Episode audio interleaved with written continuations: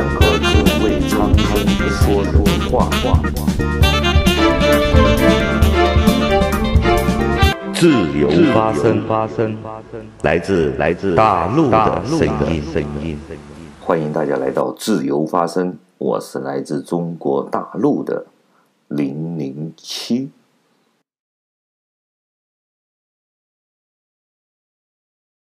这几天，在中国大陆，关于政审的事情开始火了。起因就是因为重庆市在出了一个文件，被记者呢登在了这个网上报纸上面。他就是说的是重重庆高考，他需要政审，就说那些高考的学生呢。必须要经过政审才能够入学，通不过政审的话呢，就不能入学。这件事情引起了大陆的很多人的强烈的反弹，不停的吐槽。这件事情呢，我想在这里跟大家来分享一下我的看法。政审。顾名思义，就叫政治审查。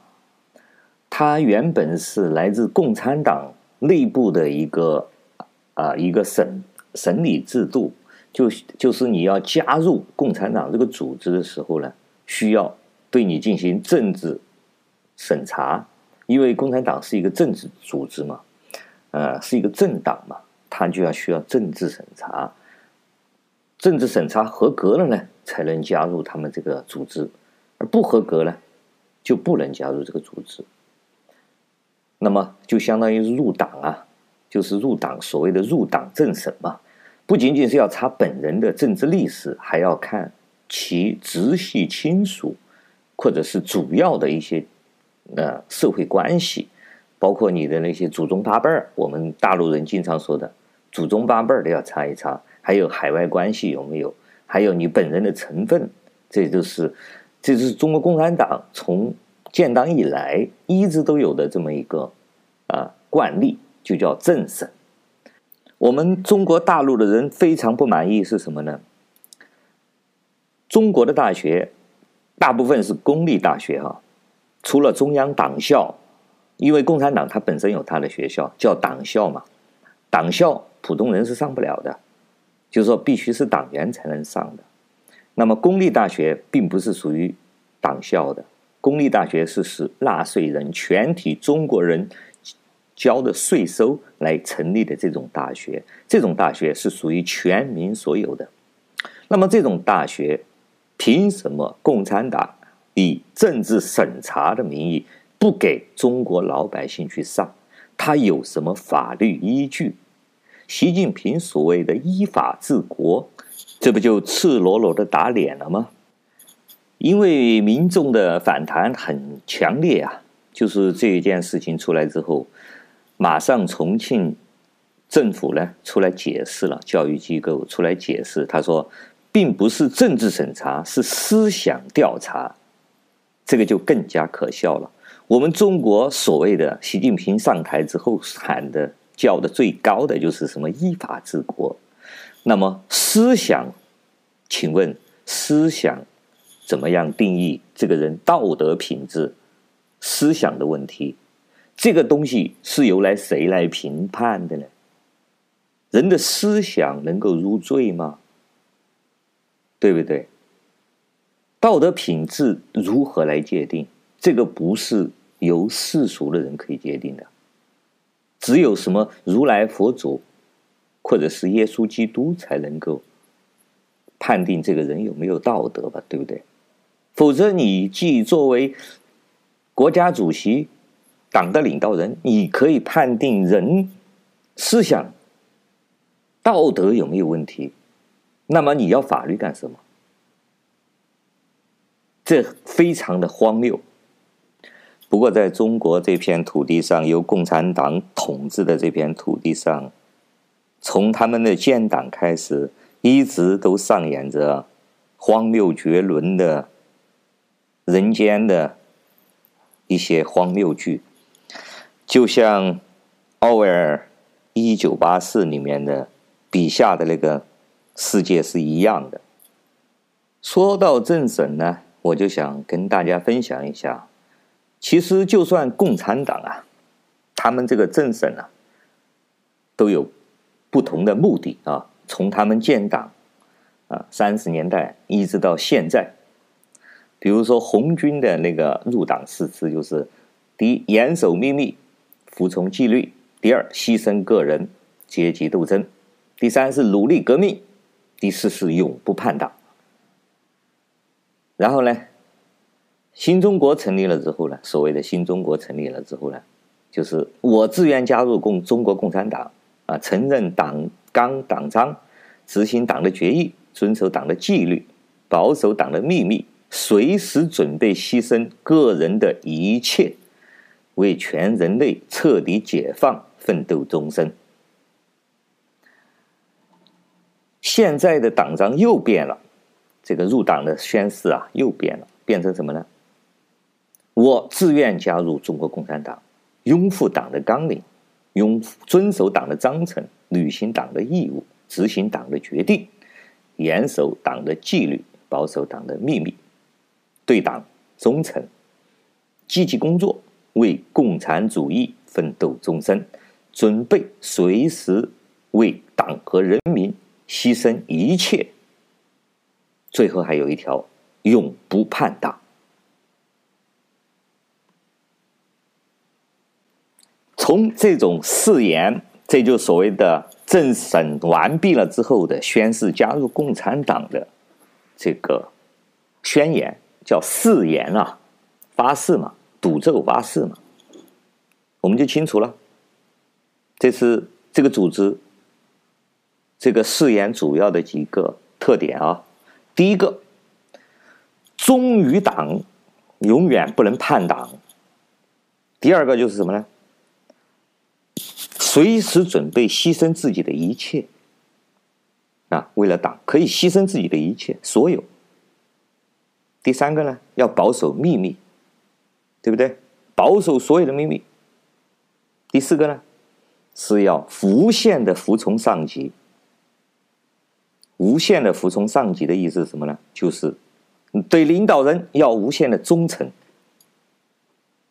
对不对？实际上呢。我们会发现啊，中国共产党这套政审的体制，还有他这套誓言啊，非常像过去那种中国在中国历史上出现的黑社会帮会，帮什么洪门青帮、天地会、哥老会，对不对？跟他们这个都是异曲同工的，他们都是那种。不管它是秘密组织也好，是公开的组织也好，他们所有的内涵都很相似。第一个，都是无限要忠于这个教主或者帮主；第二个，要保守这个帮派的秘密，这是必然的；第三个是永不叛党；第四个呢，也是一样的，为两肋插刀，为这个这个不仅仅是为兄弟两肋插刀。帮派叫你死，你就要赴汤蹈火，上油锅啊，进油锅，上刀山下火海，你都得去，对不对？也就是你跟抛弃一切，啊，牺牲一切是一个道理嘛。嗯，还有一个很重要的就是什么呢？必须要有介绍人。那么共产党也完整的遵循了这个东西。你加入这个组织呢？这种帮会也好，洪门也好，青帮也好，天地会也好，你必须要有个推荐人。这个推荐人就是你的，也可能是你的上司，也可能是你的朋友，也可能是你的兄弟。但是没有这个人推荐，你永远就不可能加入到这个组织里面去的。那么共产党也是很要求的，必须要有两个以上的入党推荐人。我经常在说。中国共产党呢，就像那个梁山泊的那些古代梁山泊那些好汉一样，说的好听就是好汉，说的不好听的是一帮土匪或者一帮帮派的组织。这帮帮派组织呢，当他们还在啊，在偷偷摸摸或者占山为王的时候，并不是主流的时候呢，他们使用帮派，不管是青帮、红帮、洪门、哥老会这种秘密组织，像这种啊。那么他们这套逻辑，不管是入会的规则，还是他们的内部的这种呃呃定于一尊的这种对帮主的无限崇拜，这种，还是他们呃个人必须牺牲自己的一切，而且永不叛党，叛了这个会呢，就会把你赶尽杀绝。还有他必须要有介绍人这种模式呢，就跟那种黑社会啊，中国自古以来那种黑社会的那个传统是一模一样的，是没有任何区别的。